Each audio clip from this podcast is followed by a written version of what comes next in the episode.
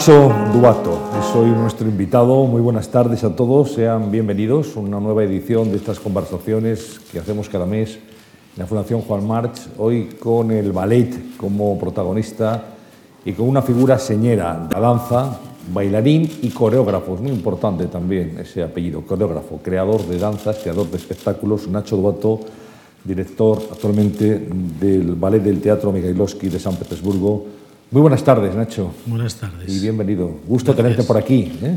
¿Vienes con frecuencia a España? Pues hacía tres meses y medio que no, que no venía. Y si no hubieses llamado, posiblemente no hubiese venido. Sí que ha sido una buena excusa. Ha sido una excusita para venir mm, casi, casi una semana. ¿Añoras a tu país? Mm. Mira, a los 16 años me fui de España y regresé 18 años después. Y en esos 18 años no pensé en mi país porque estaba haciendo lo que me gustaba. Venía en verano a ver a mi familia. No me he sentido nunca muy español, tan así español como para echar de menos mi país cuando estoy fuera. Echo de menos a mi casa, mi casa la calle Mayor, a mi tata, que me hace lentejas muy buenas, algunos amigos, pero sí el país, no. El tiempo a veces, el Mediterráneo, me gusta mucho ir al mar, pero no, ¿sabes? Cuando dejo, cuando corto con algo y doy el paso siguiente, ya no miro para atrás. Estuve nueve años en Holanda y vine a España. No eché de menos a Holanda en todo este tiempo que estuve aquí. Seguro, Nacho, que lo que más te preguntan eh, cuando te ven los amigos, en los reencuentros, los antiguos compañeros, ¿qué tal? ¿Qué tal por Rusia? ¿Qué tal te tratan? Sé que muy bien, que estás entre algodones, que te admiran, que te respetan y que te quieren. Bueno, todos y todos los... en las entrevistas y los, voy a televisión, en Canal Cultura, he estado ya varias veces en Moscú, en San Petersburgo, me preguntan, pero ¿resiste el frío un español? ¿Resiste el frío de Rusia? Se impresiona mucho que yo pueda vivir en, en Rusia, pero no por nada más que por, por el frío. No, no, piensan cómo un español puede vivir a 20 y 25 bajo cero pero no me da nada miedo el frío. he pasado más frío estos dos días en mi casa que no va la calefacción que en San Petersburgo, que tengo calefacción en el suelo y, ¿Tienes un edredón de plumas maravilloso. De modo que no, el frío no, no me da miedo. Aparte sería bastante terrible, ¿sabes? El concepto de la gente que vive bajo el sol es gente abierta, amigable, feliz y la gente que vive en el norte, donde no hace sol, es gente triste, fría, que no sabe tener amigos. Eso es tremendo, eso no es así. Me siento muy querido en San Petersburgo. Cuando hace frío me pongo un abrigo, unos guantes y un gorro y ya está. Y una bufanda, entiendo. Y una bufanda. No se olvide. Pero es verdad no, que... es duro, es duro, es verdad. Es duro y aparte yo lo veo. Cuando empieza a nevar, te ves a la gente por los tejados eh, echando la nieve, porque si no, claro, se hunde el tejado. Muchas veces por las mañanas el portero tiene que abrirte el camino, para abrir luego el coche. antes de empezar a conducir tienes que eh, rascar todo el hielo, o sea que es difícil, ¿no? Aquí sales de casa y te vas a trabajar y ya está, aunque en invierno o en verano. De modo que es difícil. Pero no, me gusta el frío. Ya viví en Suecia dos años, en Holanda nueve años. Soy un poco nórdico. Pero estás en un país donde se ama la danza, en general la cultura y, todas las manifestaciones que tienen que ver con el espectáculo, el teatro, la danza, hay muchísimo interés. Y hay auténticas legiones de seguidores del ballet que además lo disfrutan y entienden. Sí, bueno, y por ejemplo, en el teatro tenemos 120 espectáculos de ballet, 100 de ópera y todo lo demás son em, o galas o conciertos o compañías invitadas. No hay un solo día que el teatro esté cerrado. Cuando está cerrado al público es porque estamos preparando un estreno nuevo. Creo que trabajamos 800 personas en ese teatro y esta va a ser la 179 temporada. Incluso en la Revolución no paró de funcionar ese teatro. Y lo mismo con el teatro, con la Filarmónica que está a 100 metros, o con el teatro que casi todos los días hay una función en el Teatro del Hermitage, o en el Alejandrinsky que está un poquito más abajo en la Avenida Nevsky, o en el Kirov que está al otro lado del río. De modo que una tarde en San Petersburgo puedes ir a ver tres bellas durmientes distintas. El día de mi estreno de La Bella Durmiente lo bailaban también en el Kirov y los dos teatros llenos. Eso es algo que es increíble, es impensable, por ejemplo, aquí en España. De modo que estar en un, en un país así para mí es muy importante ahora mismo, en, a, a este, en este momento de mi vida. Con un gran volumen de actividad, porque ¿cuántos espectáculos has estrenado ya, Nacho, desde que estás allí? Pues entre el Bolshoi, el Stanislavski y el Mikhailovsky, creo que son 10, 9 o 10. Bueno, 10. eh, Estamos, Sí. estamos hablando de un periodo de Sí, tiempo porque muy empecé corto. con dos que traje de aquí y una creación. A los tres meses hice un nuevo ballet, luego ah, estrené La Bella Durmiente, hice Remansos en el Bolshoi, luego estrené Por vos muero en el Stanislavski. Ahora estoy preparando Carmen, les voy a hacer una ópera. Mi director general quiere que haga ópera y en julio voy a estrenar Carmen y luego en diciembre voy a estrenar Romeo y Julieta. Estás... Y todo producciones grandes, por ejemplo, La Bella Durmiente es una gran producción. creo que utiliza 85 bailarines con orquesta en directo, 200 y pico, mm, 250 trajes distintos. Es, es, un millón y medio de euros creo que ha costado esa producción. Manejar a tantos bailarines, porque además el elenco es muy importante. ¿eh? Sí. En el teatro tú Sí, me decías lo- que, tienes un corcho en tu despacho Sí, donde vas poniendo todos. los bailarines, que es muy importante saber Es elegir cada bailarín para el papel que tiene que hacer. Es difícil, además todos se llaman igual, Andrés, Andrei, eh, eh, Tatiana y, y Maxim, todos son iguales. Me parece es muy difícil. Ahora ya me sé el nombre de casi todos, no de todos. Incluso algunos me los cruzo en el pasillo y no los he visto en mi vida, después de un año y medio. Son 160. Pero sí es difícil. Yo cuando me has preguntado antes que si apunto cosas cuando estoy creando un ballet y lo que más apunto es el elenco. Porque es muy, muy importante dar con la persona adecuada que tenga para hacer la parte de la coreografía, ¿me entiendes? Es Si, si usas, si estás haciendo la Bella Durmiente y, y coges a una Aurora, la princesa, que, que no es la idónea, entonces ahí te, te- ahí te has equivocado, te pegas un porrazo. Pero aunque hagas cualquier ballet que hagas, el elenco es muy importante. Por eso lo repaso mucho y, cuando oigo la música necesito imaginarme al bailarín que va a bailar esa parte musical. Estoy siempre con los bailarines en mi cabeza. Por eso tengo ese corcho con todos los bailarines y los voy, los voy cambiando de sitio. Un día los, los que más me gustan para primera fila, luego la segunda fila, tercera. A veces alguno viene a hablar conmigo y se ve que ha pasado la tercera fila y ya me mira con mala cara. Mala Cuando cosa. viene trato de, de ponerlos de espaldas al corcho. Sí. Mala cosa. A caballo entre San Petersburgo y Moscú, donde también has trabajado, como nos decías. Voy poco a, a- a Moscú. Me gusta más Moscú que San Petersburgo. Es un poco más... San Petersburgo es un poco provinciano. La ciudad es un poco provinciana. Si lo comparas con Madrid o con París o con Londres, que está muy bien. A mí, para ahora, el momento de mi vida en el que estoy, me gusta mucho que sea una ciudad tranquila, donde no pase demasiado, aparte de conciertos y mucha ópera y mucho ballet. ¿no? Pero- de modo que paso mucho tiempo en casa, mucho tiempo en casa solo. Tenemos libres solamente una- un día a la semana, menos mal. ¿Qué día? El lunes. Porque si llego a tener dos días libres, yo no sé lo que haría conmigo mismo. De modo que... Pero Moscú ya es, otro, es otra ciudad. A mí me gusta mucho Moscú. ¿Qué tal llevas el idioma? Pues tengo un intérprete a mi lado que no se va de mi, de mi vera porque no entiendo nada. Es muy difícil. Cada vez entiendo más. ¿no?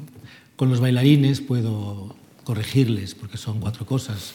Eh, estiran los pies o sube el, no sé, ¿Cómo, los cómo- hombros. tal. cómo se dice estilo los pies? Palchi Ruki. Eh, eh. Palchi Ruki. No, Ruki no. Ruki es esto. Palchi Nogi. Es que está ahí Gentian, que es un bailarín mío que habla ruso. él habla muy bien ruso, él es de Albania. Pero poco a poco ellos eh, van hablando más inglés, nos vamos entendiendo. No hay, no hay demasiado problema. Y- Pero tengo intérpretes, prefiero tener intérpretes cuando tengo una entrevista, cuando tengo reuniones con el equipo técnico, administrativo, con producción.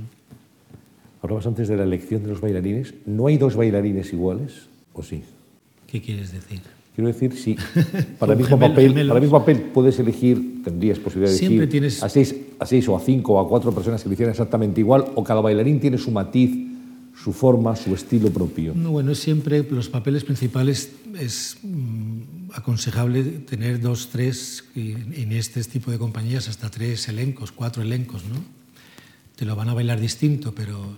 Pero, no lo, van a bailar, pero, pero lo bailan distinto. Distinto, claro, tienen la misma técnica, todos tienen que tener una misma técnica, pero por supuesto lo van a bailar distinto. De modo que dos bailarines exactamente iguales no existen siempre, porque no eres una, una marioneta. Entonces, cada uno siente la música, el movimiento de una manera y expresa las cosas de una manera distinta. Luego, aunque haga el mismo paso, los mismos pasos, pues va a salir de otra, una forma completamente La distinta. personalidad propia Distinta, sí. Que transmite a su arte, a su forma de expresarse también. Hacía referencia hace un instante a algo que hablábamos eh, instantes antes de entrar aquí en, en este te- salón, y es que yo te preguntaba si- cómo creabas una coreografía, si estabas, yo te imaginaba con un blog muy grande, apuntando, dibujando, ahora este movimiento, ahora este paso. ahora- Me decía Nacho, no, no, yo no apunto absolutamente nada. No, no apunto nada. No, mm, casi siempre la inspiración surge de la música, entonces trato de convivir con esa música todo lo que puedo y la tengo siempre en mi cabeza. Al principio, cuando empezaba a hacer, cuando era más joven, más todavía, ahora menos.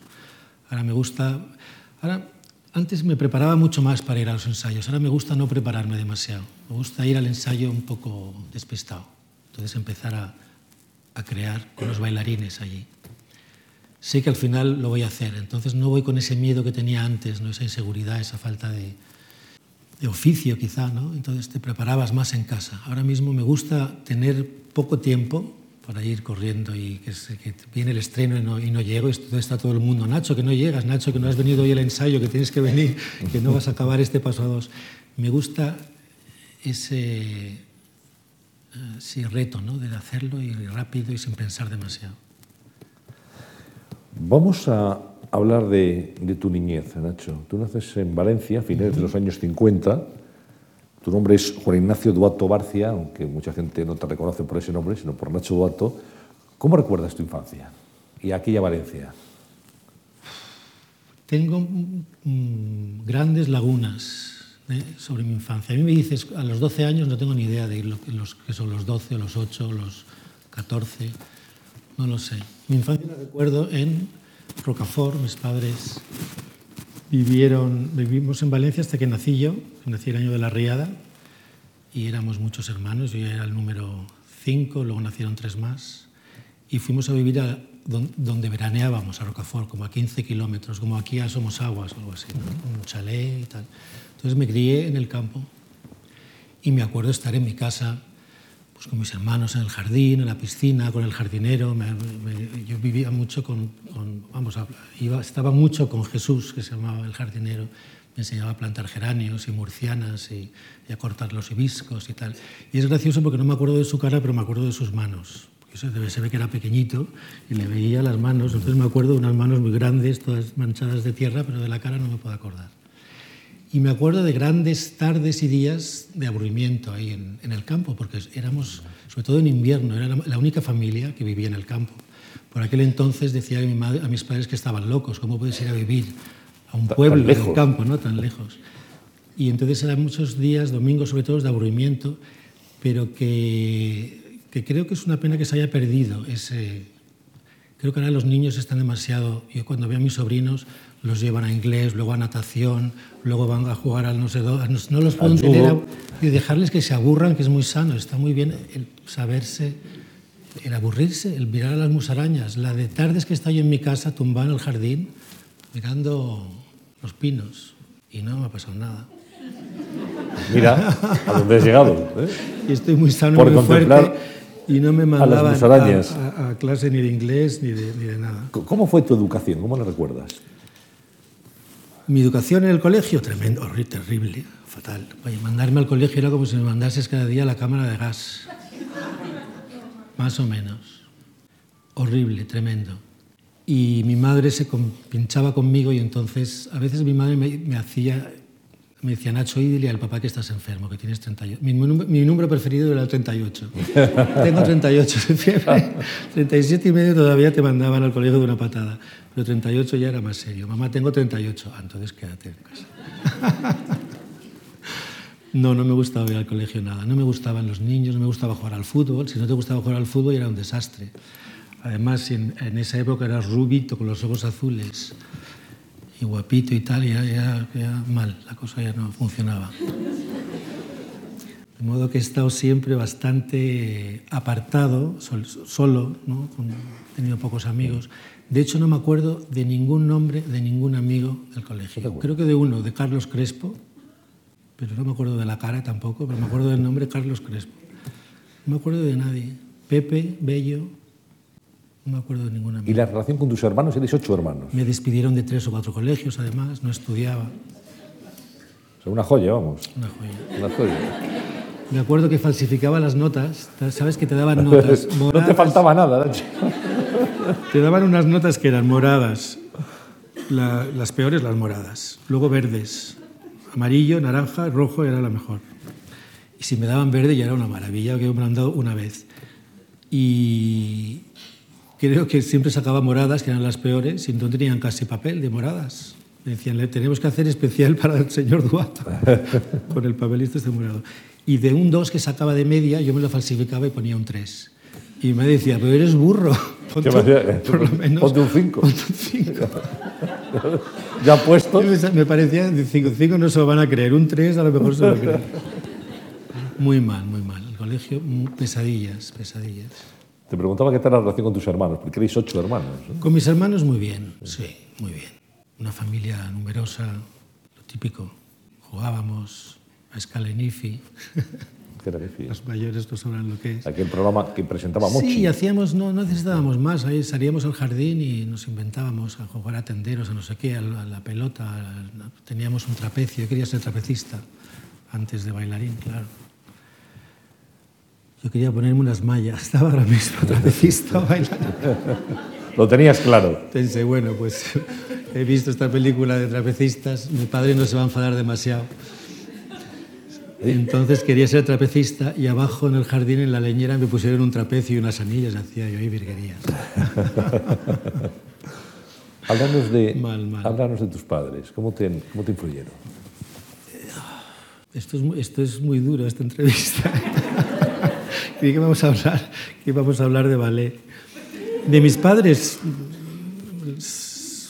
son maravillosos. Yo lo que pasa es que me fui de casa a los 16 años ya. Yo vine a Madrid y no volví. Yo me escapé de casa literalmente.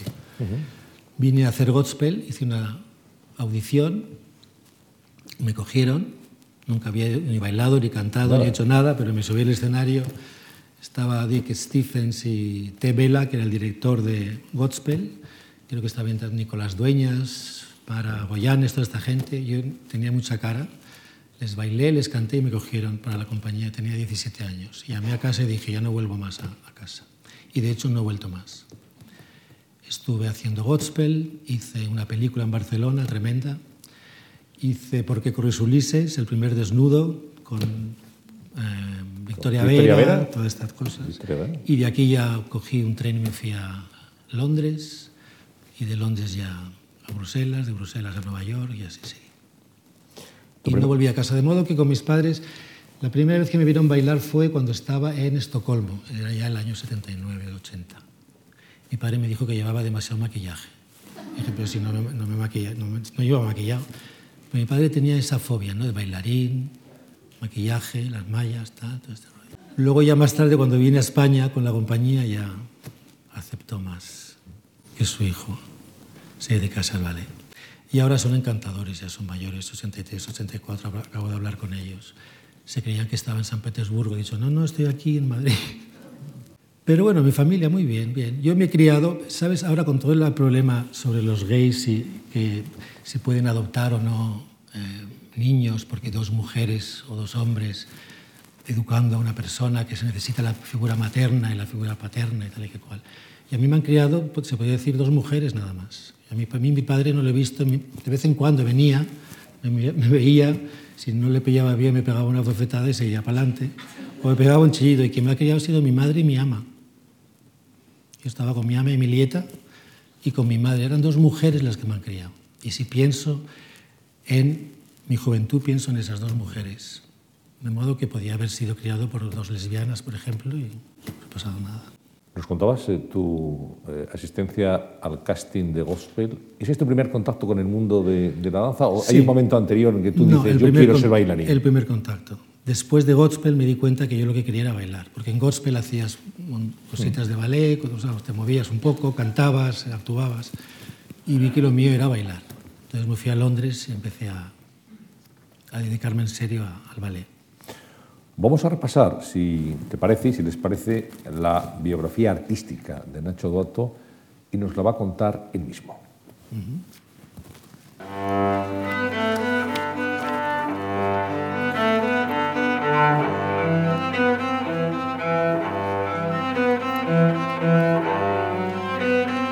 I started my ballet career in London at the Rambert School. That was in 1975. After that, I went to Mudra to study with Maurice Béjart, where I stayed another two years.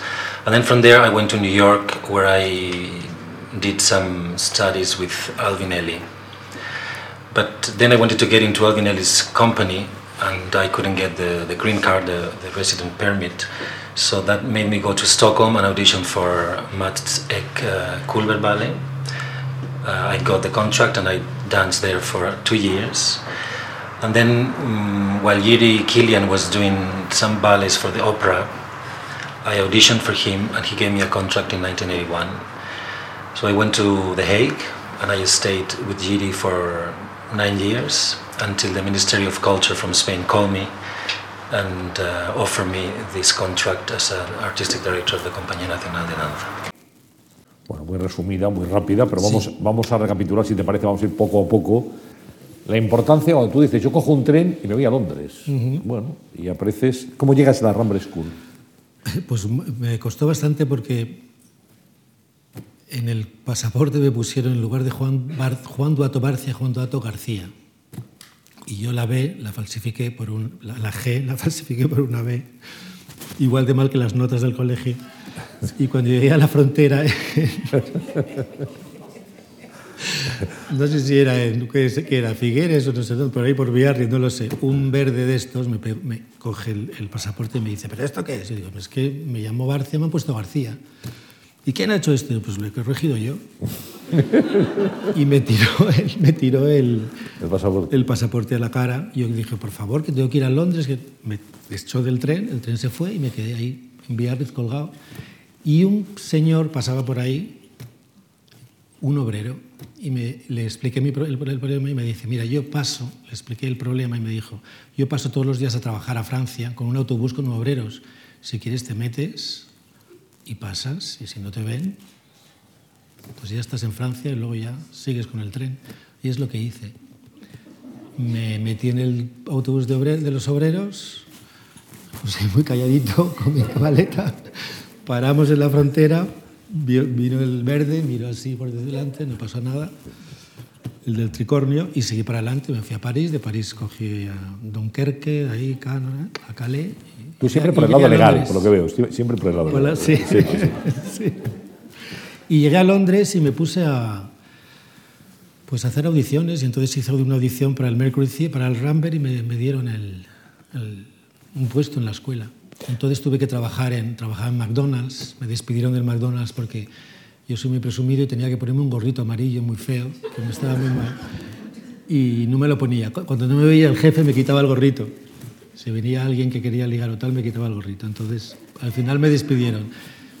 Estuve trabajando en un supermercado poniendo precios a los kilos, a los antes no había en España Sí, los- los cosas de estas, country, country, ¿cómo se llamaba? Country Life o tal. Bueno, los mueslis y todo eso. Estuve trabajando de modelo en una escuela de escultura y así me pagaba las, las clases del Rambert. Y entonces vi a Maurice Béjart un día en el Coliseum en Londres y comprendí que lo mío no era el clásico, lo que, lo que yo quería hacer era bailar para Maurice. Y me fui a Zurich y audicioné para Maurice Béjart y me dio contrato para la escuela. O me dio un puesto en la escuela, en un mudra. Y entonces me fui a, a Bruselas. Estabas entonces con uno de los grandes ídolos del ballet, entonces y ahora. Hablamos de, una de las figuras legendarias, sin duda. uno de los gurús de la danza, es uno de los maestros. Hace poco la compañía estuvo en, en el Marinsky, les fui a ver, ahora el director es Gilles Romain, que era, era un bailarín estrella de Maurice, y volví a revivir toda mi época en Bruselas, porque bailaron el bolero de Ravel. ¿Te dio clase en Bellat? No, clase no, pero hice...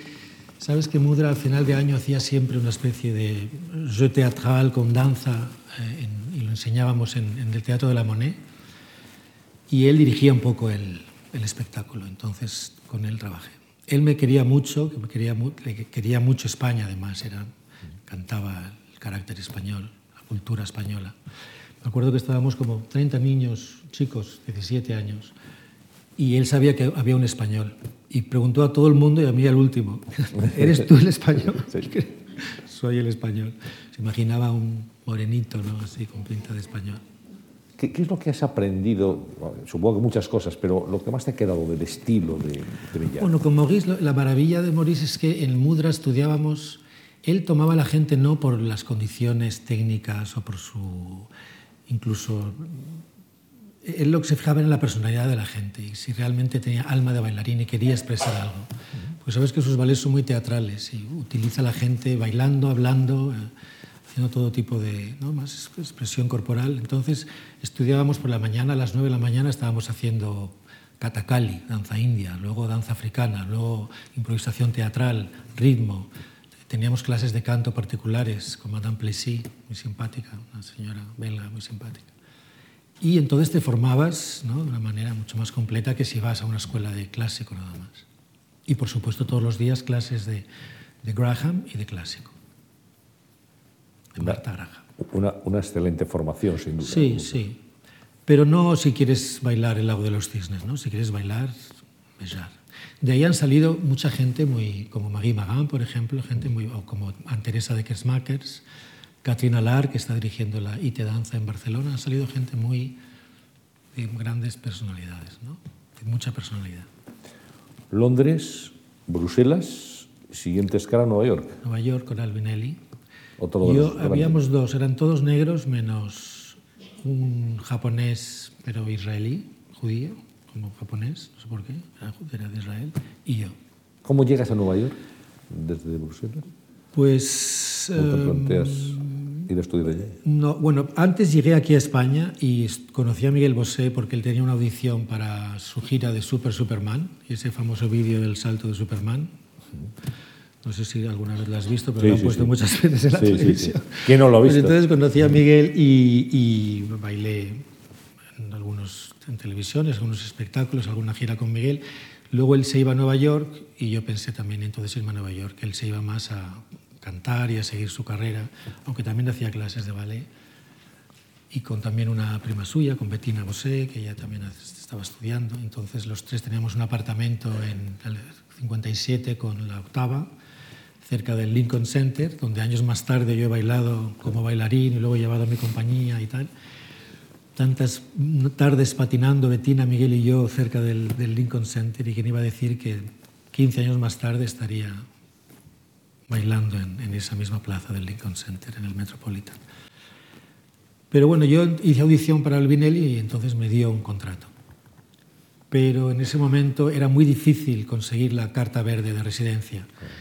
Y estuve casi un año y, pues, no podía cobrar eh, mi contrato. Entonces Albinelli me pagaba de su bolsillo, pues me, me, mantenía. Y a mí ya me parecía un poco demasiado y decidí irme a Estocolmo para bailar con Culver. De Nueva York cogí un avión y me fui a, Estocolmo. al Culver. Sí. Fue la primera vez que vi nieve, nieve, nieve. Maravilloso. Bueno, esa, Estocolmo. Esa etapa de Estocolmo, como la recuerdas en el Culver Ballet? Pues muy bonita, porque ahí conocí a Matsek, la, la, la compañía la dirigía Birgit Kulber, la madre de Matsek, y su hijo era un bailarín y coreógrafo. Pero estaba Ana Laguna, la maravillosa, fantástica Ana Laguna, y bailé mucho con ella. Habían muchos, era una compañía de unos 25 bailarines, quizá 5 suecos y los demás éramos todos italianos, españoles, franceses. Ahí todo el mundo hablaba español y, italiano. Y viajamos muchísimo por todo el mundo, viajaba mucho esa compañía. Y ahí fue cuando empecé a salir al escenario y a empezar a saber lo que es ser un bailarín. Ana me enseñó mucho, Mats me enseñó mucho. Ahí te sientes ya más como consagrado como artista, como bailarín. Bueno, consagrado no me he sentido nunca, me siento ahora. Porque eres muy humilde. Pero me sentí ya bailarín porque ya me maquillaba para salir al escenario, bailaba con Ana Laguna, con grandes bailarines, Luc Bouy también estaba ahí, muy buenos bailarines, trabajaba con Mats Eck, me daban una paga de bailarín cada mes, ¿no? o sea, ya era un bailarín. Entonces, fue en mis primeros años profesionales, lejos de casa, ahí sí que empecé a, a hablar sueco, hablaba bastante bien de modo que me gustaba muchísimo además la ciudad. Estocolmo es una ciudad maravillosa, muy bonita, muy distinta de, de, ¿no? de, lo que yo estaba acostumbrado y por eso me gustaba tanto. Estocolmo, antes había estado en Nueva York, en Bruselas, recordamos, en Londres, y la siguiente etapa es... Me fui a La Haya. A La Haya. Y ahí estuve nueve años. En el Netherlands Dance Theater, que ha sido una de las grandes etapas artísticas de tu vida, sin duda. Sí, yo, ahí creo que encontré ya mi hogar artístico y a mi padre también artístico, que es Jiri Kilian, y descubrí el mundo de la coreografía. Empecé a hacer coreografías en el 83, en el 87 me nombran coreógrafo de la casa.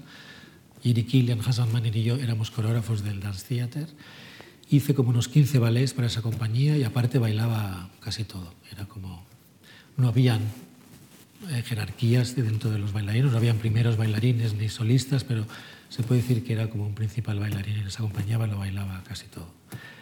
De modo que para mí esos nueve años son muy, muy importantes en mi carrera. ¿Qué, qué le dirías a Jiri Kilian? Bueno, yo he aprendido de él muchas cosas, porque no solamente como ¿no? bailarín, como coreógrafo, pero creo que es un ser humano excepcional, es una persona muy inteligente, dirige la compañía muy bien. No, he oído, no le he visto a Giri nunca enfadado con un bailarín, no le he visto chillar a ningún bailarín, nunca nervioso, siempre correcto, es un, una persona muy educada. A mí me va ese tipo de gente. Bejar, por ejemplo, era todo lo contrario, le encantaba la movida y el rollo y la... ¿no? Y con Giri yo me, me, llevaba muy bien con él. Eh, somos grandes amigos y no, no, es que nos íbamos a cenar. Yo creo que he cenado con Giri cuando estaba esos nueve años dos veces en mi vida. Ahora, después que dejé la compañía, como directores y coreógrafos, nos hemos visto y hemos ido a cenar más, ¿no? Pero me sentía muy cercano a él a través del trabajo y en el estudio. Nos entendíamos muy bien. No hacía falta casi que hablásemos. Nueve años. Que me explicase las cosas, entendía todo. Nueve años, ¿con, con qué tipo de, de, repertorio interpretaste durante todo ese tiempo? Bueno, con Giri además no solamente bailaba Giri Kilian, tuve la suerte de bailar cosas de Forsyth, de Christopher Bruce, de Hans Van Manen, de Johanna Harin, de, de, los mejores coreógrafos de Glenn Tetley, bailé un Pasados Precioso y Richard Cale de Glenn Tetley. Y luego también viajar por todo el mundo. Con Giri hemos estado dos veces en el Metropolitan, en, el, en Londres, en Southwest Wells, en toda Alemania, en Australia, en el, por todo el mundo, toda Italia, toda Francia, Japón, todas partes, toda Sudamérica. Hablas de, de teatros míticos, Metropolitan, el Lincoln, de, ese tipo de, de locales, Artes, ese tipo de locales te, te exigen una mayor responsabilidad, te imponen, te, te condicionan de alguna forma cuando vas Los a bailar. teatros. Sí, claro, no es lo mismo bailar en el pensando en el En Bolsoy. el Châtelet o en el Bolsoy, en el Bolsoy que no voy a decir ningún otro teatro, pero bueno, teatros importantes pues te, te impresionan más, ¿no? Parece como que aparte hay mayor público, el teatro, el escenario es más grande, la técnica es mayor, de modo que te impresiona un poco más. Pero vamos, siempre como bailarín tienes que estar al 100% en el teatro en que estés, estés donde estés. Eso es así. Ahora estás en un teatro bien bonito. Vamos a, vamos a verlo. Muy bonito, sí. Vamos a ver el teatro, donde trabaja Nacho Dato en la actualidad.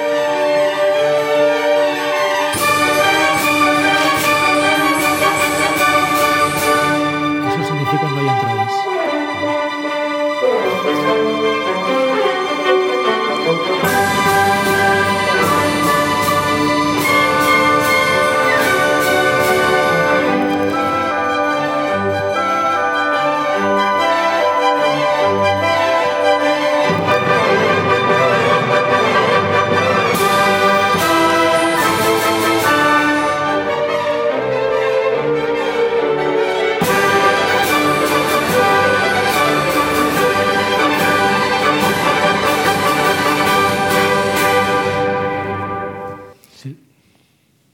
es... Esa foto con estos bailarines esto es en la Vagánova, en la escuela Vagánova. Y ahora estoy muy en contacto con, con ellos, con la escuela. Han bailado ya un ballet mío. Y les, dentro de, yo creo que empezaré en septiembre, voy a darles otro ballet, porque creo que es importantísimo estar en contacto con, con los estudiantes, con la escuela Vagánova. Tú dirigiendo, Nacho, ¿cómo eres? ¿Eres más Jimmy o eres más Bellart? ¿Eres No, no soy para nada Bellart. No. No, me gustaría serlo, pero no. Em, soy muy introvertido. Em, hablo poco en los ensayos. No, ¿Te enfadas? No, no, no me enfado. No, no Un chillas. poco serio, pero no me enfado, no chillo. Yo creo que he oído tanto chillar a mi padre que no me gusta nada chillar. pobre padre, pobre mi padre, ahora está muy bien. Pero claro, un señor con tantos hijos y tal, ¿verdad? Entonces no me gusta chillar, no, no sé chillar. ¿Y cómo corriges a un bailarín? Le digo, haz, no hagas esto, haz lo otro y ya está. Sabes, Em, yo creo que cuando chillas demasiado o estás siempre ¿no? como alterado o tienes estas sal- salidas y tal, al final la gente se acostumbra y ya ni te hace ni caso. Conmigo entro en el estudio y todo el mundo se calla. Eso lo sé en Rusia y allá donde voy. Ahora voy la semana que viene a estrenar en el Staatsoper de Berlín. Me dice el director Malakoff, están todos nerviosos que vas a venir porque... Pero, ¿sabes? Cuando eres más calmado, las- se te puede leer mejor y sabes mucho mejor lo que piensas. Y cuando pienso algo no lo puedo ocultar. Cuando pienso, cuando algo no me gusta, no puedo fingirlo. Y entonces eso yo creo que es lo que siente el bailarín conmigo. Aparte de las formas, que nos has dicho Aparte que me gustan, mantienes, eres, eres exigente, Sí. hiperexigente. Soy muy exigente, me gusta que las cosas, me gusta que se lo aprendan rápido, que me lo enseñen rápido. Quiero ir, voy, me gusta ir a prisa, no, no- con eso no tengo paciencia. Tengo paciencia con un bailarín si, si lo veo que me está dando, ¿no? Si, no si, si no me lo hace bien en el momento, pero veo que está ahí al 100%, de acuerdo. Odio a la gente vaga, no, no aguanto. Pero sé que soy exigente, sé que soy exigente. Lo quiero bien y rápido y al momento. La danza, ¿sabes? Eh, es, es algo efímero y que no, no lo puedes eh, asir, ¿no? De modo tienes que ir rápido y a prisa. El tiempo va demasiado rápido como para perder el tiempo aprendiendo un, paso, esto no me sale, vamos a hablar de este porté, vamos a ver qué quiere decir esto, vamos a contar la música. vamos- No, hay demasiado poco tiempo. Decir rápido. Rapidito. Bueno, vamos a, a escuchar un elogio y a ver cómo trabaja, cómo dirige Nacho Duato.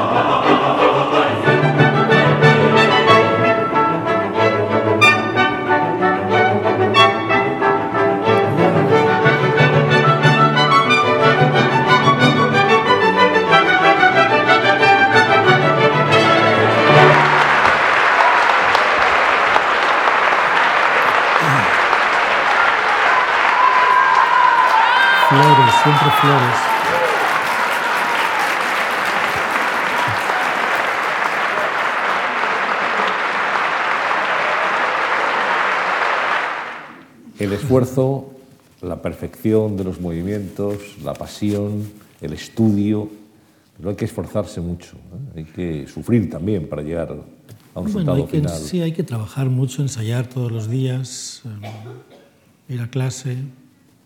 Es un trabajo como cualquier otro, hay que trabajar. La exactitud, la precisión de los movimientos. Sí, um, yo cuido mucho, no, aparte de la exactitud y el movimiento, es importante tener tener, um, o sea, cuidar todo el espectáculo, el, la parte técnica, las luces, las patas bien estiradas, el decorado tiene que moverse, es perfecto con la música, la música tiene que sonar bien, los cambios de luz tienen que ir acompañados con el movimiento del bailarín, de modo que todo, no solamente el bailarín, el, desde luego el, el, lo que ve más el espectador es al bailarín, es el centro del espectáculo. Pero si el bailarín, el bailarín está mal arropado con la música, con la música que no está bien, con la música, con la luz mal puesta, el decorado medio chungo, pues el espectáculo ya no tiene la misma calidad. De modo que tienes que estar encima de todo el espectáculo en general, no solamente mirando al bailarín. Sí, que entendemos que el ballet es algo muy exigente en su puesta en escena, que no, no admite la improvisación, que no admite, si me permite la expresión, la chapuza. Es no, imposible. no, claro que no, no, no. Justamente todo lo contrario. La gente viene, compra una entrada y se sienta para ver, a ver lo que has hecho, tienes que darle lo mejor de ti, no puedes, no puedes darle el 20% nada más, tienes que estar ahí dando el 100% de lo que tú puedes dar. Y hay días que no podrás dar el 100%, por alguna razón, por alguna No, circunstancia que- anímica, física. Bueno, ese es el problema, yo creo que ningún día se da el 100%. Pero habrá, Vale, habrá días tengo- más de 100% que otros. Sí, claro. Más cercanos. Es muy difícil que 40 bailarines, por ejemplo, estén dando el 100% durante una hora y media, una tarde, ¿no? O que- bueno, eso ya es, otro, es, es otra cosa. Pero por lo menos estar, ser profesionales y dar todo lo que se puede una vez subes al escenario, ¿no? Tu faceta de bailarín, hablábamos antes de tu faceta también de coreógrafo, decías yo no apunto, la inspiración te llega, me inspiro en, en en la vida, en la naturaleza, en... eh, Sí, em, no, no se sa- yo creo que hago ballets porque me gusta a través de la danza y del, del movimiento de mis bailarines eh, transmitir lo que yo pienso acerca de la vida, acerca del ser humano, de, de los demás, de transmitirlo con mis bailarines en primer lugar y luego con el público. Es por eso por lo que hago ballets. Si pudiese hacerlo a través de la pintura o de poesía o escritura, o- como mejor me sale es a través de la danza. Y entonces es algo muy natural lo de la, la inspiración. No voy en busca de inspiración porque es algo que una cosa va, un ballet te, te inspira a otro ballet y es como una bola, cada vez se va haciendo más grande y cada vez es más exigente y cada vez tienes más miedo porque has hecho más cosas, tienes más miedo porque piensas que no solamente copias a Yuri Kilian y a y a los otros coreógrafos, entonces te vas copiando a ti mismo. Eh, eres más exigente con todo en general porque eres más mayor y más adulto y más introspectivo, con lo cual eres más introspectivo con tu trabajo, entonces eres más exigente y te gusta cada vez menos tu trabajo. Yo cuando hice Yaritancal estaba tan contento de la vida. Luego hice mi segundo ballet, también tuvo mucho éxito y me iba a casa tan contento. Y ahora cada vez que hago un ballet, pues cada vez me gusta menos, francamente. Aunque esté mejor hecho, porque están mejor hechos, pero no estoy tan satisfecho, porque soy me- menos inconsciente que antes. ¿Has perdido pasión? No, eso no lo he perdido. El momento en que me levante por la mañana, y mira que me cuesta levantarme, me cuesta muchísimo, porque me gusta dormir, me gusta estar hasta tarde bebiendo vino y a veces en, en- en Rusia, aparte de vino, hay un par de vodkas y me voy medio dormido y me levanto a las 10 de la mañana y no hay luz, pero te juro que, no es que me levanto y me apetece, ir al, estudio. Me apetece ver a un bailarín, me apetece ver si es, hoy lo va a hacer mejor, me apetece hablar con el diseñador de luces, con el escenógrafo, oír la orquesta, eh, abrir la puerta del teatro y estar en el teatro en mi despacho, desde mi despacho. Puedo oír cómo ensaya el coro, abajo oigo a los músicos cuando entran, luego las bailarinas pasan por el pasillo corriendo de un estudio a otro. Es un ambiente que me gusta mucho, que siempre he soñado y que aquí nunca he podido tener. Porque es que aquí en este país no tenemos ni un solo teatro con compañía propia. Ni un solo teatro, ni nacional ni privado, que tenga ni compañía de ballet, ni compañía de teatro, ni compañía de ópera, ni compañía de nada. ¿Es así? Que me digan uno. Ni uno. Entonces, para mí, el sueño de mi vida es donde estoy ahora mismo, sentado en mi... me levanto por las mañanas, me apetece estar en mi despacho oliendo a esos 180 años que han habido ahí de óperas, de ballet. 180 temporadas. temporada, 179 el año que viene será la 180. Oye, por cierto, ¿un bailarín puede tomar vodka? Debe tomar vodka. Debe tomar. Debe tomar. Ya lo sabe. ¿eh? Hay que ver la dosis ahora. Debe ¿eh? tomar vodka porque además los rusos todos, desde Maya Pleseskaya, yo conocía a Maya y, y, y Vasiliev y todos los Sí. grandes, Malakov, madre mía, en casa de Malakov y Gregorovich y todo el mundo toma vodka, es lo normal. Como el, el, el bailao flamenco toma el, Todo fino. Todo fino. Dicho de otra En la manera. barra lo despides, el vodka está muy bien, lo malo es mezclar. Yo me llevo mal, tú bebes Muy poco. poco, ah, porque me gusta la gente que bebe. Con un vinito la cosa va mejor. A vino sí, claro. Sí, un vinito, pues eso, hombre, no beber. Pero que sí, bueno, está mal. Dicho de otra manera, hay que cuidarse mucho para ser bailarín. Hay que, No, hay que eh, renunciar a muchas no, cosas. Tú, por ejemplo, me has dicho, yo no he probado el chocolate casi nunca. No, pero no me gusta mucho. La, ver- la verdad es que no lo he probado porque de pequeño tenía mucho acné y me decían, si tomas Eso chocolate... no eso. pero no me gusta el dulce. El problema es este. Si un... Yo me acuerdo que de, pequeño daba clases de guitarra y tocaba la guitarra en, la calle, en había unos chalés, al final había una niña que quería tocar la guitarra. Y aparte de no tener oído y de no tener ninguna gracia, tenía unas manos así. Entonces yo le decía, mire, le decía a su madre, si quiere le enseño a tocar la guitarra, pero es que el do ya no, no le llegan los dedos a la, a la niña para tocar la guitarra, que toque un bombo, que toque lo que quiera. Y ese es el problema. Si uno, yo tengo el cuerpo de bailarín, yo he nacido bailarín, entonces aunque coma, no coma, tal, o sea, tenía el cuerpo de bailarín. Ahora te vas a en Rusia las bailarinas, las he visto comer, pero tienen cuerpo de bailarinas. Lo malo es cuando viene una señora que quiere bailar, una, una niña, una señora que lleva una niña, imposible, que no tiene ningún aptitud ninguna para bailar y quiere que baile la pobre niña. Entonces la fastidia a la niña, fastidia al profesor, fastidia a la madre, se fastidia a todo el mundo. Entonces no es, tanta, no es tanto sacrificio. Yo como lo que me da la gana. Pasa que como poco. La gente come mucho, comemos mucho. En España se come mucho, creo yo. A mí me alucina cuando, por ejemplo, mi hermano, una persona como yo, no es que, pero está todo el día comiendo. Yo como un poco tú- y luego tú- pero me tú paro. comes, comes una vez al día. Una vez al día, sí. Hoy he comido, no me acuerdo, una tostada me parece, y antes de venir, un cocido así de lentejas que me ha hecho Carmen. Esta noche iré a cenar con mis amigos, pero no estoy todo el día comiendo. Aquí se come mucho. Aperitivo, no sé qué, luego cenar, luego la merienda. luego- Ahora se come mejor, ahora en España comemos mejor. Por eso digo que los bailarines no, hay que, no tenemos que cuidarnos tanto. Lo que tenemos es que tener aptitudes y condiciones físicas de un bailarín. De alguna forma también os asemejáis a los deportistas. ¿no? Sí, sí, claro. No, hombre, no puedes, tienes que tener cuidado con físicamente, tienes que estar bien. estás, la danza es, ¿no? por lo menos la que, que hago yo, no la danza teatro, la danza moderna de otro tipo. La danza que hago yo y que a mí me gusta, pues me gusta cuando el cuerpo es delgado y es atlético y es bonito, es bello. Me gustan las bailarinas guapas y los bailarines guapos. Tienes que cuidarte. Bueno, pues si te parece, vamos a, a ver otro fragmento de un ballet con Nacho Duarte, La Villa Durmiente, que bueno, Sí. a ti te trae muy buenos recuerdos. Sí, sí.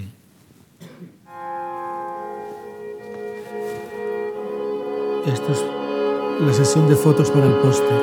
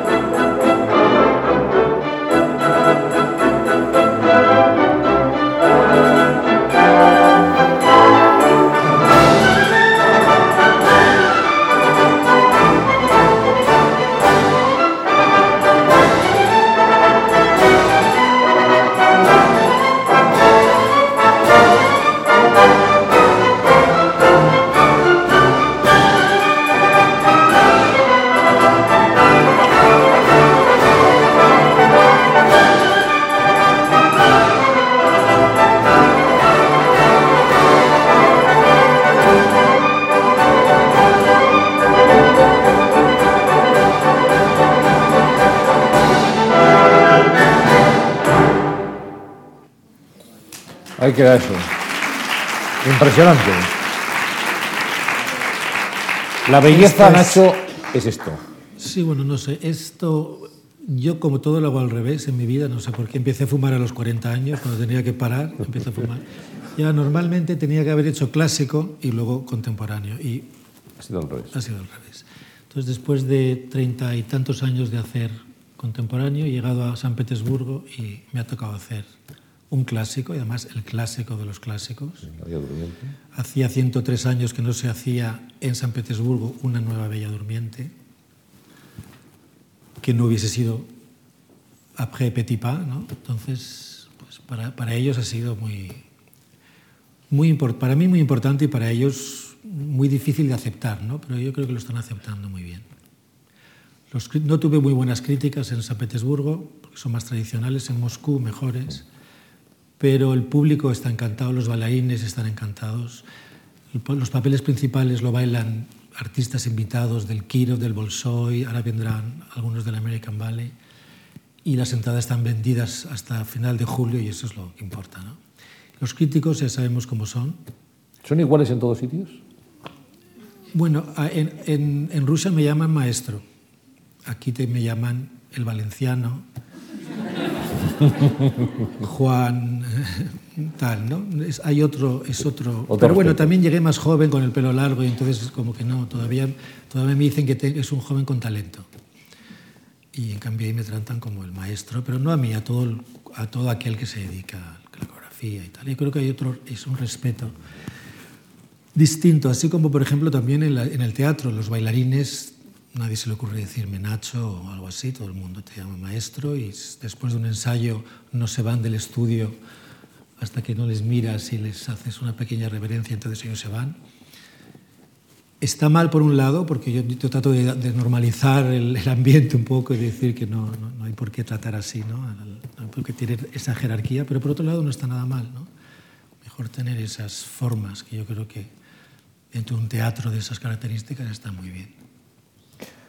Has hecho ballet moderno, después has montado un clásico como La Bella Durmiente, pero siempre hay una primera vez y quiero que vayamos al año 1983, donde tú compones tu primera coreografía con música de María de Marbonet, Jardí Tancat, Jardín Cerrado. Sí, ahí, bueno, La Haya es, en aquel entonces, ahora ha cambiado mucho, pero en el 81 era una ciudad muy aburrida, no había universidad, la más cercana en Delft, y muy gris, lloviendo siempre. Entonces, después del teatro me iba a casa y me quedaba sentado sin hacer nada, no entendía el holandés, no podía ver la tele, total, que dije, voy a quedarme en el teatro por las tardes y hacer un ballet.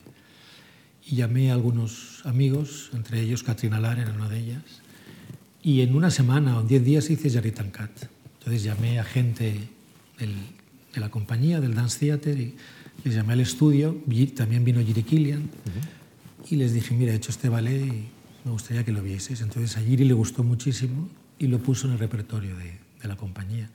Jiri me dijo, este ballet lo tiene que ver todo el mundo.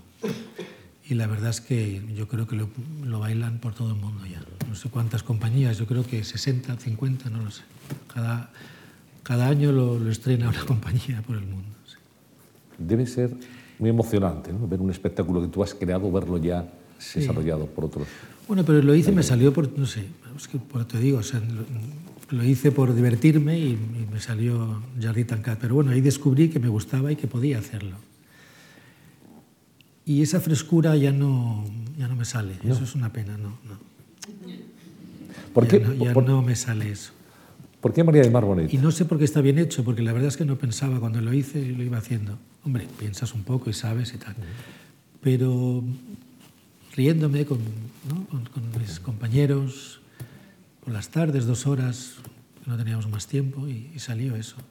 Las trajes, mi madre me mandó telas, mi padre tenía fábrica de telas, me mandó unas telas y les hice las faldas a las chicas, de unas cortinas de casa les, hice- les hice las puntillas del- de la falda y tal. O sea que fuimos a la playa, cogimos unos palos para poner en el decorado, de modo que así nació el Jardín Tancat. Por eso ahora no me voy a ir ni a llamar a mi madre a que me mande las telas, ni a la playa a buscar nada, ahora todo es, es todo mucho más profesional, mucho mejor por un lado, pero, pero se, se, se pierde algún ¿Por, qué, por qué elegiste esa, esa composición de María del Mar Bonet? Porque mi hermana, una de mis hermanas, Nines, que vive en Ibiza, tenía una cassette de María del Mar Bonet. Me la mandó y me dijo, mira qué bonita canciones de María del Mar. Yo no la conocía. La había oído cantar alguna vez con Luis Jack y tal, ¿no? porque yo iba bastante a Barcelona desde Valencia. Y me gustó mucho. Y escogí cinco canciones de ese disco y una de las canciones, el, no, el, el, la, el disco el se disco era Jardí Tancat. Entonces le puse el, nombre del, del disco al ballet. Vamos a, a ver otro fragmento, con María del Mar Bonet. Luego ya salió Arenal, que es como Arenal, el esto es hermano Arenal. mayor de Jardí.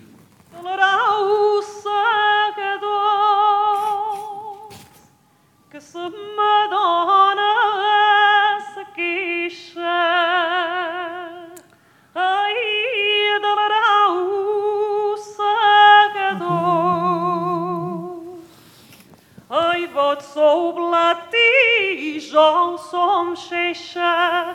Ai, vot sou blat i jo som xeixa, ai, m'estai de bona.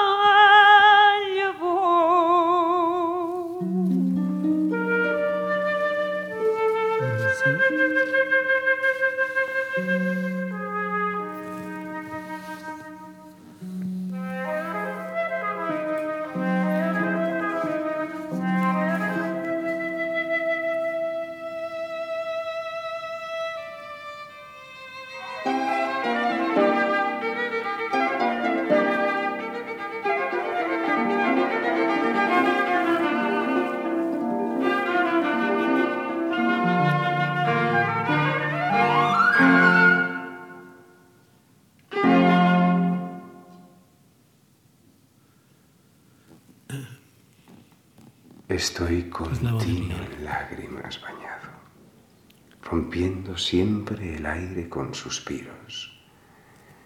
Y más me duele el no osar deciros que he llegado por vos a tal estado. El silencio es muy elocuente. No, María del Mar es, es maravillosa. La voz de María del Mar es única. Impresionante. Es- lleva el Mediterráneo dentro. Y la verdad es que tanto Jardi como Arenal y luego Cor Perdut le hice el día de su cumpleaños, también en, como en dos, en dos tardes, Catrina Alar y yo. En un ratito. En un, sí, en dos, nada, cinco como cuatro horas. Le hicimos este paso a dos que también lo bailan ahora por todo el mundo. Y, y fue una sorpresa para María del Mar. Estaba María del Mar en, ese, en esa época cantando Arenal en directo en Dance Theater y después de la función, por los altavoces del teatro le llamamos de vuelta al escenario y cuando entró sonó la música y Catrina y yo, y, y yo le bailamos el paso a dos. Eso fue un regalo para María del Mar. Y bueno, no he hecho más cosas con ella porque ya mis, ¿no?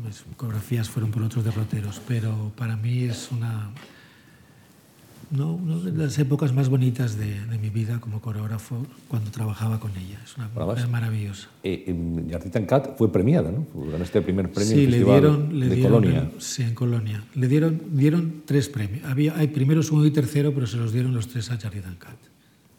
Pleno al 15. ¿eh? Eso es fantástico.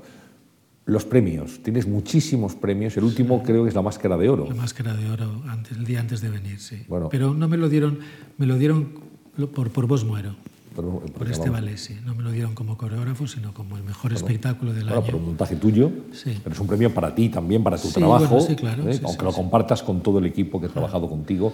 ¿Qué significan para ti los premios? ¿Son un estímulo, un Bueno, acicate? si, no- si se los tienen que dar a alguien, que me los den a mí, ¿no? Pero ya, ya puestos, ¿verdad? prefiero que me lo den a mí que se lo den a otro. Pero bueno, lo de siempre, ya sabes lo que te voy a contestar, pero no es verdad. O sea, No, Eh, no, el premio em, está muy bien porque, porque ves que tu labor se reconoce, ¿no? Pero nada más, no te cambia ni te... Yo no sé cuántos premios tengo, no, no me acuerdo. Pero bueno, hay muchos premios, pero hay como dos o tres así importantes. El Benoit de la Danse, la Medalla de las Bellas Artes, el Caballero de las Artes y de las Letras de, esta, de la Embajada de Francia Sí, y pocos más. O sea, un montón de- esos un me los han dado y está, está muy bien, eso lo agradezco mucho. Bueno, hablemos de España. Tenía que llegar. Ten- te- te- tenía que llegar. En su momento adecuado. Bien. No sé si te has considerado profeta en tu tierra. Este es un país donde hay mucha envidia. Somos un poco cainitas. A veces no reconocemos lo nuestro en muchas oportunidades. Tú después de girar por todo el mundo, de aprender, de trabajar, vienes a tu país y estás aquí dos décadas prácticamente. 20 años. 20 años, eres llamado para dirigir el ballet nacional y quisiera que nos contaras cómo fue esa experiencia, la llamada, tu, tu llegada a España, es decir, bueno, todo lo que habías aprendido, una buena parte de tu experiencia, la vuelcas aquí trabajando para, para nosotros. Yo eh, pasé 20 años maravillosos, quizá los dos últimos con más polémica con el ministerio y esa decisión, no sabían si echarme ya o más tarde o de qué manera y tal, eso fue un poco feo. Pero cada vez que pienso en esos 20 años, pienso con muchísimo cariño y aparte pienso que esos 20 años han sido mi preparación para hacer lo que estoy haciendo ahora. Sin esos 20 años no podría dirigir un ballet imperial de 160 bailarines, con una orquesta de 200 maestros, con ahora estrenar una ópera. No podría haberlo hecho. De modo que agradezco muchísimo la, el, el, apoyo de esos 20 años del Ministerio, porque me he ido formando realmente como coreógrafo. He crecido aquí como coreógrafo.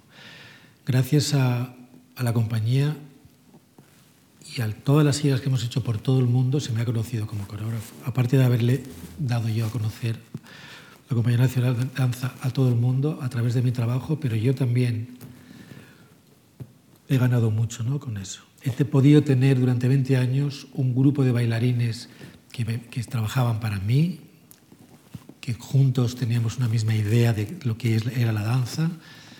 Trabajábamos ya, los últimos años era una maravilla porque no me hacía falta hablar con ellos eh, cada vez, cada, los ensayos eran muy bonitos porque es que ya era... era, era Una mirada. ¿no? Sí, iba la cosa muy fácil, me fiaba ya de ellos, ellos me conocían, me dejaban pasar cosas que quizás no he hecho bien. Y, ¿no? Había un cariño, una cosa especial, realmente era como una familia.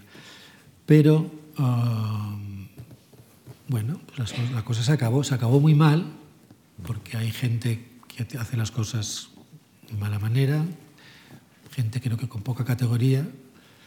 Nunca me he sentido tan maltratado, tan mal, tan despreciado, después de tanto trabajo y tantas horas y de tanto cariño como hemos, como hemos puesto yo y toda la compañía. Y no me sentí mal por mí, me sentí, o, o no me sentí solo mal por mí, pero igual de mí por los bailarines.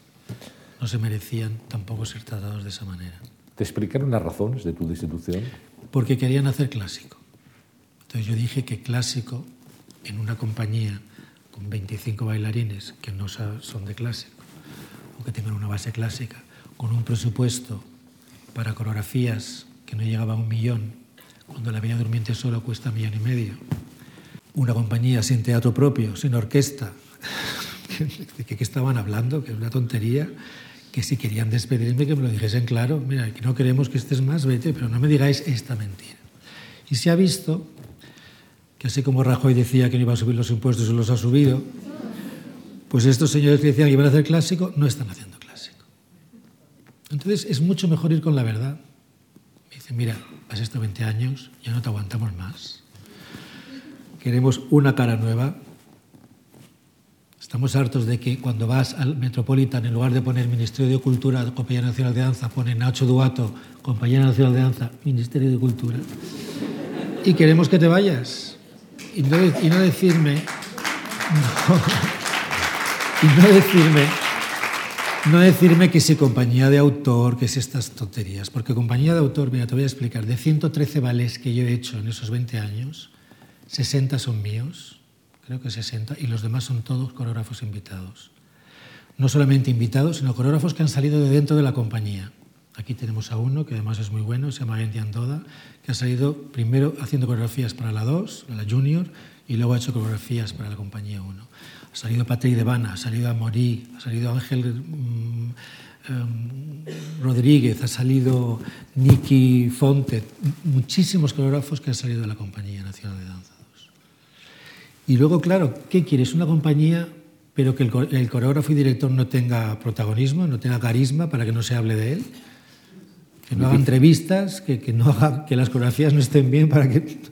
Es algo extraño, ¿no? Y eso que yo he tratado de ser discreto, no me he puesto los postes, ni he tratado de, eclipsar a los bailarines saliendo al escenario, ni, ¿no? Pero bueno. Dime una cosa, ¿fue un empeño personal tu destitución? A mí lo que me fastidia es que tanto, podemos dar nombres, da lo mismo, pero tanto el director general como la ministra, como todo el grupito, porque siempre hay un grupito de moscas, de moscardones, ¿no? Alrededor. ¿Dónde están? Han hecho el estropicio y se han largado. ¿Dónde están? Nadie da la cara. ¿Con quién hablamos? Oiga, ¿dónde está el... ¿por qué no hacen clásico? No se ha ido este señor porque querían hacer clásico. Nacho, ¿volverías si te llamaran? No. ¿Bajo ningún concepto? No. Volvería si me dan un teatro. Como ya hago ballet clásico, necesito 100 bailarines, una orquesta, un sueldo y un chofer también, que lo tengo. Eso ya. Estamos en época de restricciones, te recuerdo. ¿eh? Me da lo mismo. No, no volvería porque ya quizás si fuese más joven, pero ahora ya vuelvo. ¿A qué, quieres que bueno, vuelvo aquí? No, ¿qué voy a hacer? Fíjate, yo me tomo mi trabajo muy en serio. Cuando llegué decían este, me llamaban el melenas, este no va a durar más de un año.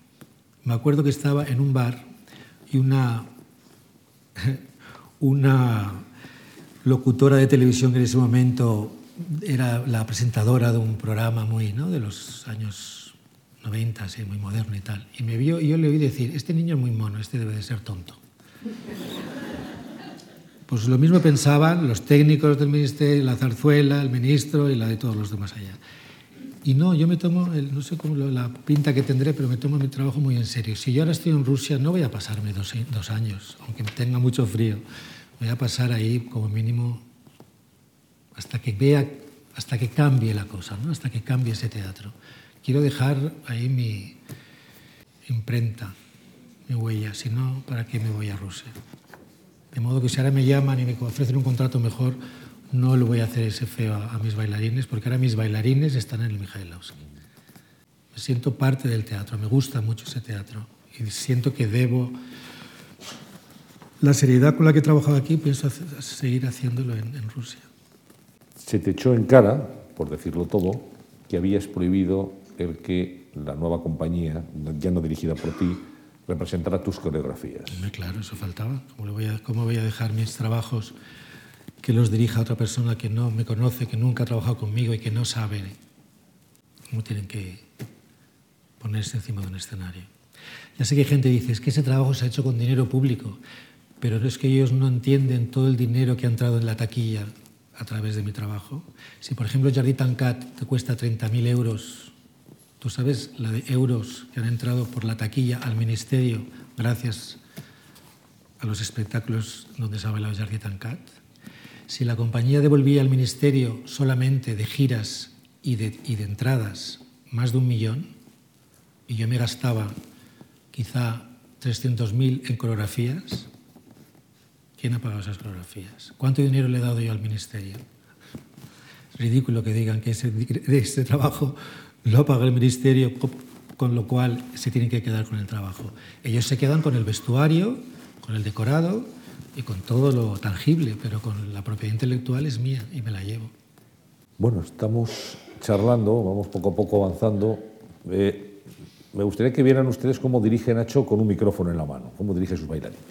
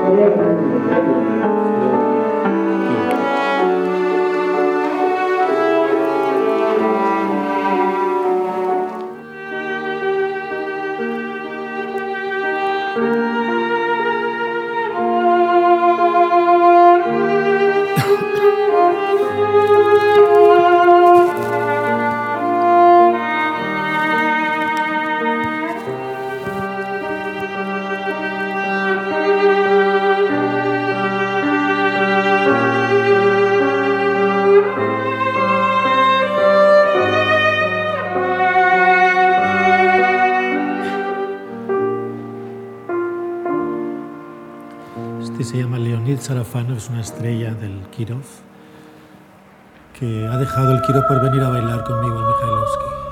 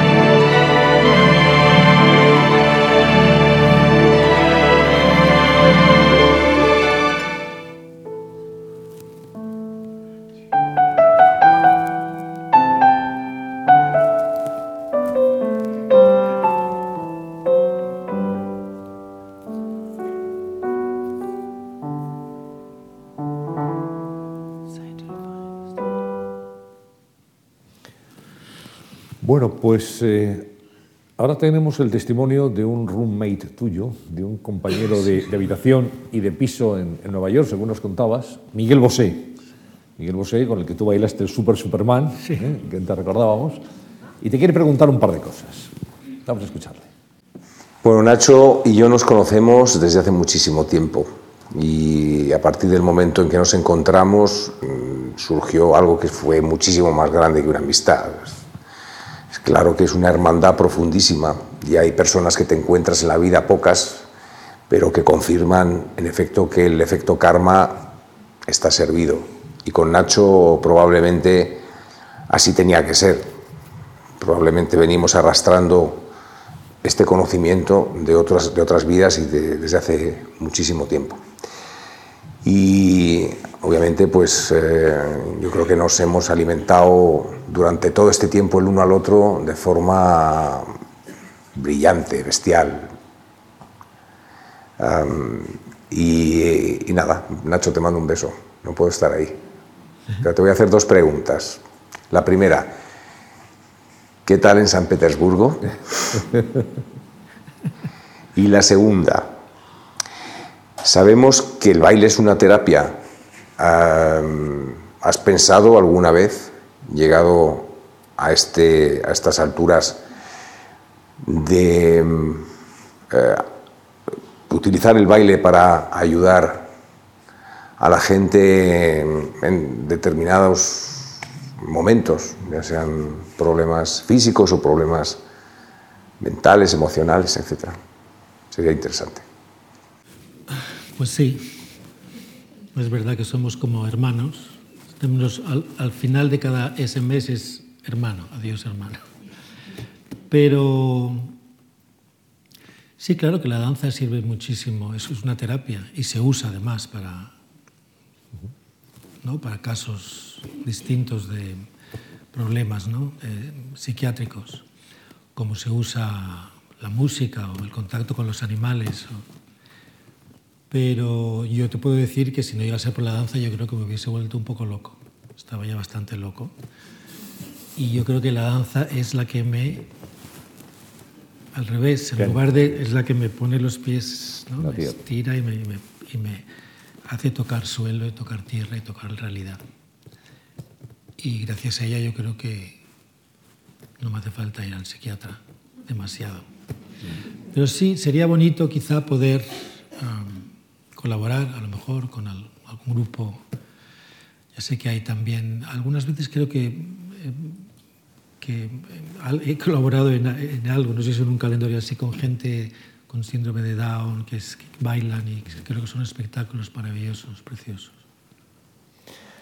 Bueno, Nacho, pues la última pregunta, luego te pediremos las propuestas para mejorar la sociedad, pero la última pregunta la va a formular tu prima, Ajá. que es una actriz muy querida, Sí. muy reconocida y que también ha querido sumarse a esta fiesta esta tarde, Ana Duato. Bueno, pues primero saludaros, Antonio, y a ti. Enviarte un beso muy grande, que se te echa mucho de menos. Y preguntarte, pues, pues, pues cosas de ti, de tu vida. Como eres un hombre tan viajero y te gusta tanto recorrer el mundo, ¿qué es lo que siempre llevas contigo a todos los lugares? Sé que te gusta mucho coleccionar bolas del mundo y seguro que hay cosas especiales para ti que, que van contigo a todas partes. Bueno, pues ya que, que soy tu prima y puedo, puedo sacar cosas familiares ahí de tus recuerdos de, de tu infancia y de tu adolescencia, pues que nos hables un poco de, de lo, de lo que recuerdas, de lo que más recuerdas de tu vida en Valencia, de Rocafort, de tu maravillosa madre, de cómo cocina, de los naranjos, de esa vida que te lleva a conectar con algo, con olores, con sabores, con, con la malvarrosa, con tus abuelos, tus otros abuelos, bueno, pues nuestros abuelos, que nos hables de eso, un poquito. Ay, bueno. Hace muchísimo, todo el mundo se ve que es mi hermana, pero se parece muchísimo a mí, se parece casi más que mis hermanas. Y yo me acuerdo de, de Ana, era guapísima desde siempre, ella ya- aparte de muy pequeñita quería ser actriz. Y todos lo sabíamos que iba a ser actriz y que iba a triunfar.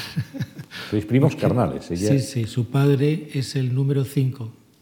Yo soy 5 también en mi familia. Mi padre es el hermano mayor y Chimo es su padre. sí.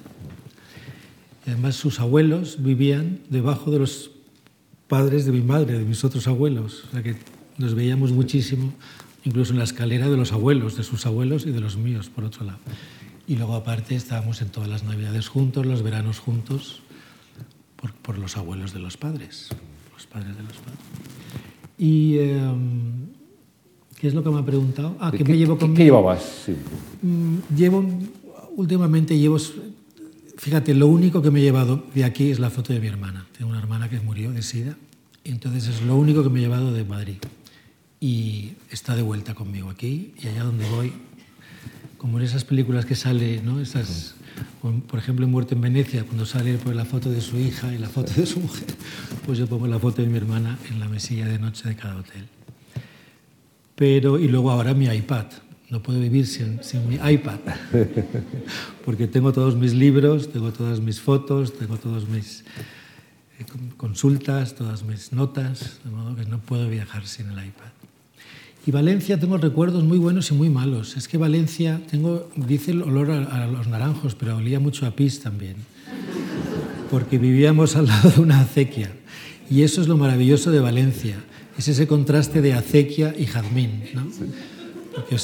Yo creo que es la de las ciudades más horteras que he visto en mi vida y a la vez de las más elegantes y más maravillosas. Yo me acuerdo de pequeño ir al Saler en coche de caballos con mi madre y mis abuelos, a ver quién ha hecho eso. Y íbamos al Saler y era como, como las películas de Visconti, porque eran unos toldos, habían payasos por las mañanas y tal. Eh, Valencia tiene todo eso, ¿no? Y bueno, ahora Valencia realmente, mejor no, no parlem de Valencia últimamente con todo lo que está pasando por ahí, Pues no parlem de Valencia. con todo el lío que está pasando. Vamos a hablar, para finalizar esta conversación y atenernos al tiempo establecido, estos 90 minutos, como un espectáculo de ballet. ¿eh? Sí. Quería preguntarte por las tres propuestas que siempre le pedimos a nuestros invitados en el final de la charla para mejorar esta sociedad.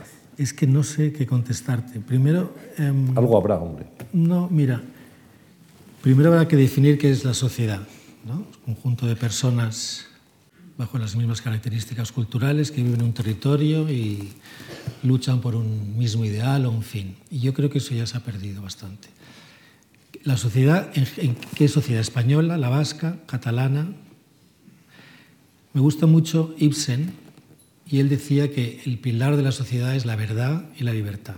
Yo creo que esos son los valores que tenemos que rescatar. Ahora mismo la sociedad no necesita tres um, uh, alternativas para mejorar la sociedad. Creo que está bastante en la UCI. Ahora mismo la tenemos que poner en la UCI.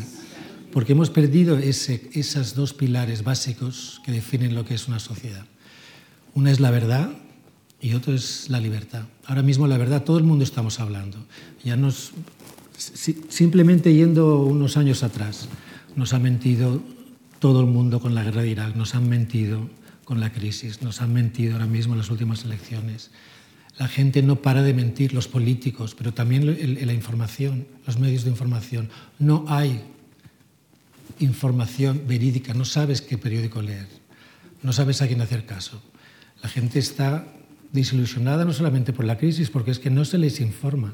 Es como cuando a mí el ministerio me dice, váyase porque queremos hacer clásico. No, díganme la verdad, no pasa nada, somos adultos y ese valor en la sociedad creo que lo hemos perdido. Y luego la libertad.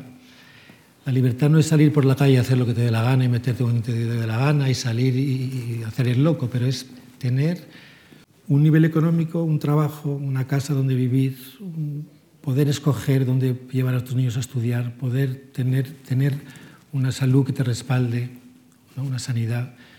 Y ahora mismo, con tantísimo desempleo, tampoco hay libertad.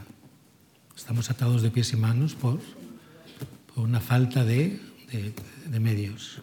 Apuntamos verdad, apuntamos libertad y la tercera propuesta, quizá honestidad.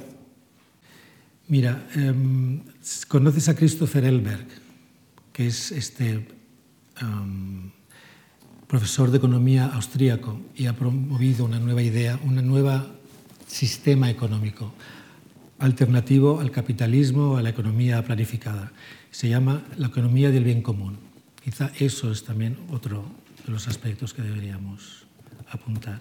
Es decir, empresas que no solamente eh, se dediquen al que los dos pilares de las empresas sean el ánimo de lucro y la competitividad, sino que sea procurar el bien común y la cooperación. Pues apuntamos esas tres propuestas y a las nueve te decimos adiós. ¿eh? Eh, nos quedamos, una hora y media hablando, ¿eh, Nacho? Uh -huh, mucho tiempo. Nos quedamos con tu ballet, con los buenos ratos que hemos pasado eh, viendo tus espectáculos. Te deseamos mucha suerte en San Petersburgo, no pases mucho frío, ahora llega el buen tiempo no, ya. No, no, no, ahora está precioso. Eh, y ahora Berlín, enseguida, ¿no? el martes. Me voy el martes a Berlín y el 28 estreno un ballet con la Staatsoper de Berlín. Pues mucha suerte. Muchas gracias. Y muchas gracias. Gracias también a todos ustedes. Muchas gracias. gracias.